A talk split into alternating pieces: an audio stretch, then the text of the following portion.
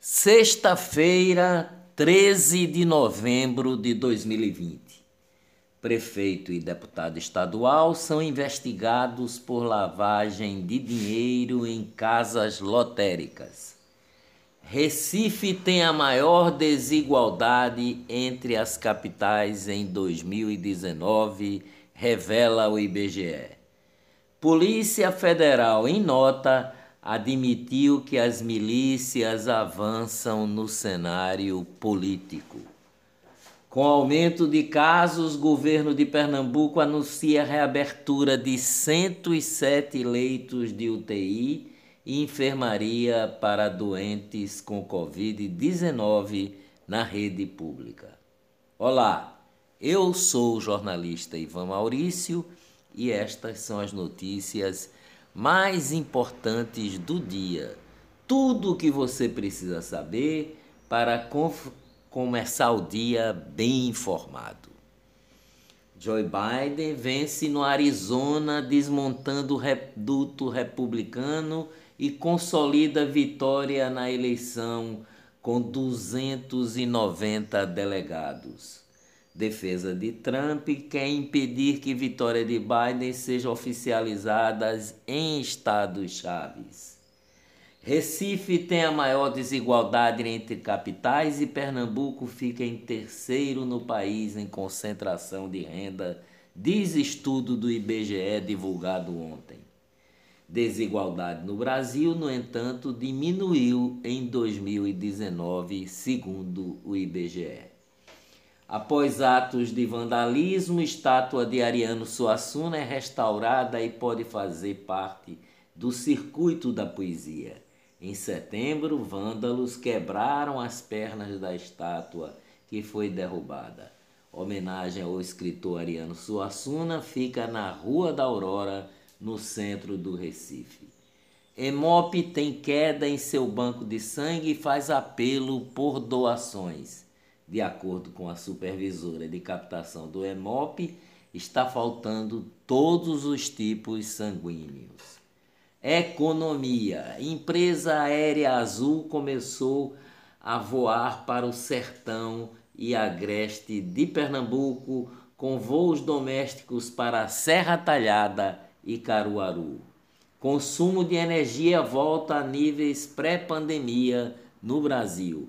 A apresentação dos números foi feita em teleconferência realizada ontem. Volume diário no Pix já ultrapassou 50 milhões de reais. Saque no varejo com, com o uso do Pix deve começar no primeiro trimestre de 2021. Eleições municipais.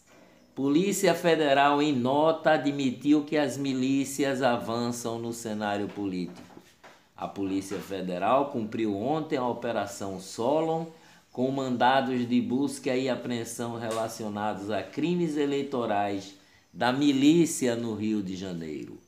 Destrecho da nota oficial da Polícia Federal com o avanço da atuação das organizações criminosas no cenário político, a Operação Solon visa reafirmar o poder das instituições que garante a rigidez no processo democrático, disse a nota oficial da Polícia Federal. Ataques de hacker retiram do ar blog do jornalista Magno Martins Disse Magno Martins em sua conta no Twitter. Infelizmente, os ataques de hackers ao blog, ao blog não cessaram e não foi possível restabelecer o noticiário. Sinceramente, não temos a menor noção dos patrocinadores de tamanha maldade e covardia, disse o jornalista Magno Martins. Candidata do PSTU à Prefeitura do Recife, a professora Cláudia Ribeiro, fez críticas a alianças entre o PT e o PSL em 145 municípios de Pernambuco. Então essa briga de Bolsonaro e Lula é, parece que aqui em Pernambuco é apenas fantasia. Transporte coletivo ganha reforço para o dia das eleições municipais no Grande Recife. Segundo o Grande Recife Consórcio, a frota em circulação no domingo, dia 15, sairá de 70% dos ônibus disponíveis para 80%. CBTU informou que metrô poderá ter mais composições se for necessário. Relatório sigiloso da ABIN, Agência Brasileira de Inteligência, entregue ao Tribunal Regional do Amapá e enviado ao Tribunal Superior Eleitoral, identificou a organização de atos de vandalismo por grupos criminosos caso a eleição municipal fosse mantida na capital Macapá no próximo domingo. Candidatos a prefeito, candidato a prefeito em Bom Jesus, do Itabapuana, tem infarto em entrevista ao vivo e morre no Rio de Janeiro. Paulo Sérgio Cirilo desmaiou em transmissão online e teve a morte confirmada pouco depois. Corrupção e lavagem de dinheiro. Prefeito e deputado estadual são investigados por lavagem de dinheiro em casas lotéricas. A Justiça Federal de Pernambuco confirmou ontem que o prefeito de Itamaracá, Mozart Tato, do PSB, e o deputado estadual Guilherme Uchoa Júnior, do PSC, filho do ex-presidente da Alep, Guilherme Uchoa, estão entre os alvos da Operação Mapa da Mina, deflagrada pela Polícia Federal na quarta-feira passada. Além dos políticos, segundo a Justiça Federal de Pernambuco, foram alvos de mandados de busca e apreensão a viúva de Guilherme Uchoa Eva Lúcia Góes Uchoa Cavalcante Barbosa e a filha do ex-deputado e esposa do prefeito de Itamaracá, Giovana Maria Góes Uchoa Cavalcante Barbosa. A Justiça Federal também confirmou o envolvimento do policial Pércio Araújo Ferraz e de Renato Corrêa de Lima, apontado como líderes da quadrilha pelo menos 30 milhões teriam sido desviados pelo grupo. A operação da Polícia Federal apurou que a quadrilha teria o apadrinhamento do ex-deputado estadual Guilherme Uchoa.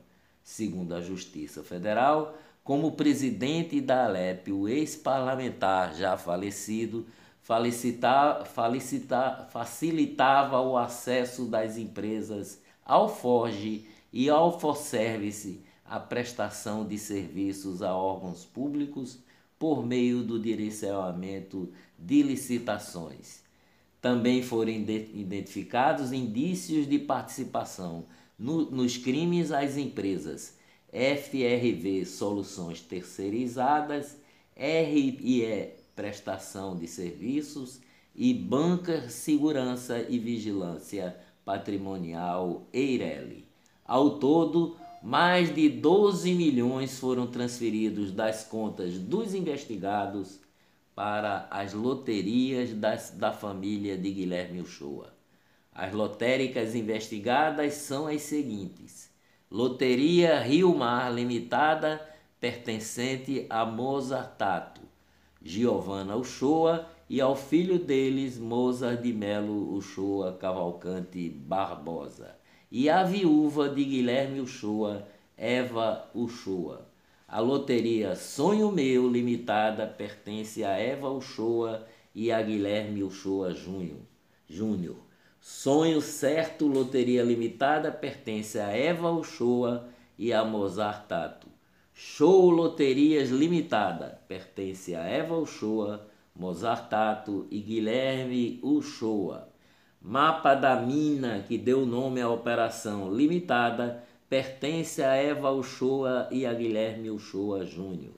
As cinco lotéricas, de acordo com a Polícia Federal, são mantidas apenas para viabilizar o processo de lavagem de dinheiro, já que não geram lucros reais para seus sócios.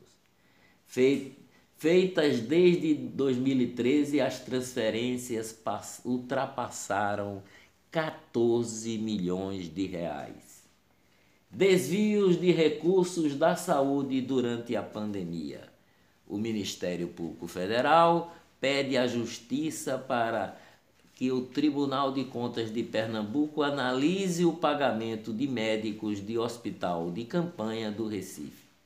Medida é um dos desdobramentos da Operação Desumano, deflagrada em setembro.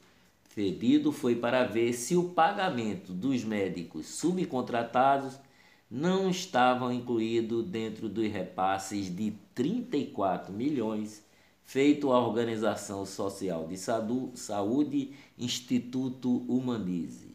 O Ministério Público Federal de Pernambuco, MPF, argumenta que o Instituto Humanize não apresenta capacidade operacional técnica e patrimonial, tendo em vista os dados sobre seus balanços, valor irrisório de ativos e número reduzido de empregados.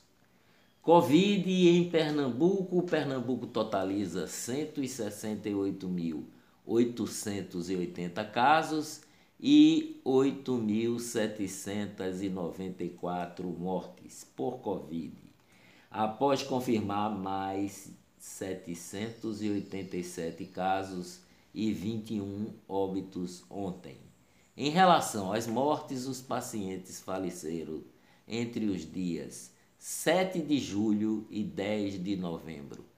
150.329 pacientes foram recuperados da doença em Pernambuco.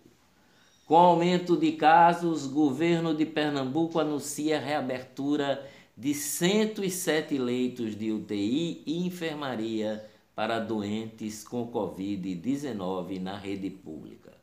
Ontem foram reabertas 77 vagas e nos próximos dias mais 30 ficarão disponíveis. Houve aumento na solicitação de vagas para pacientes de casos graves.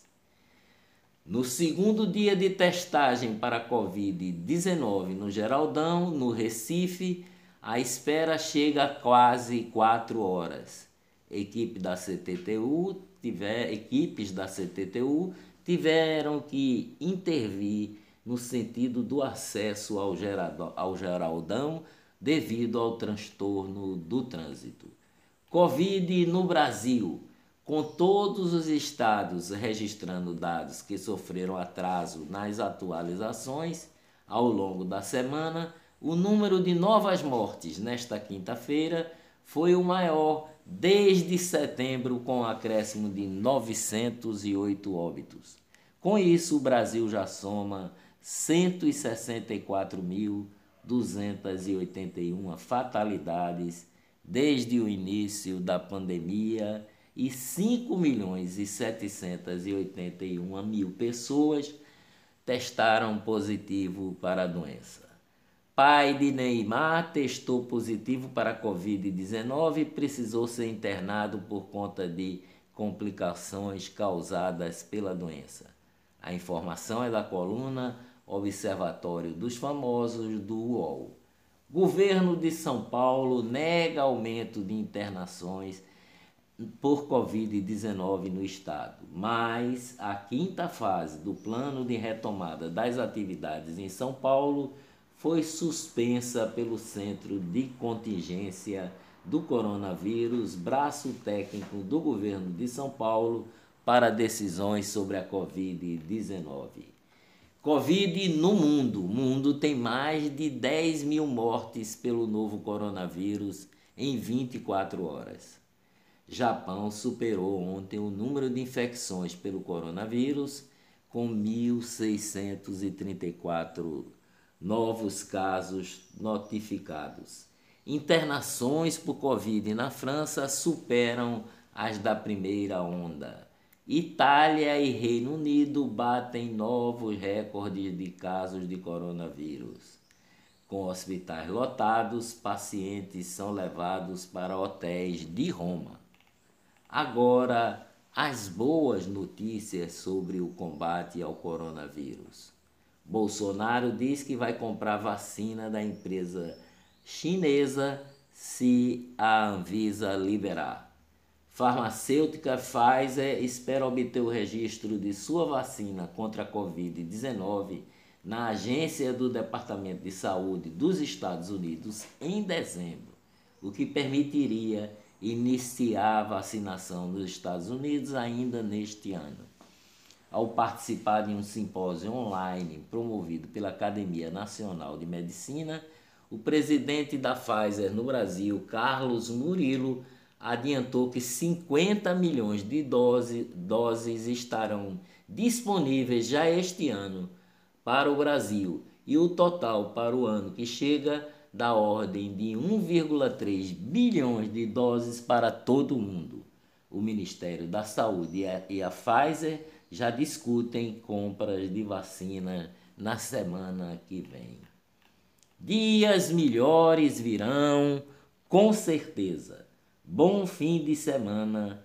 Até segunda-feira, bem cedinho, com a cobertura completa das eleições municipais.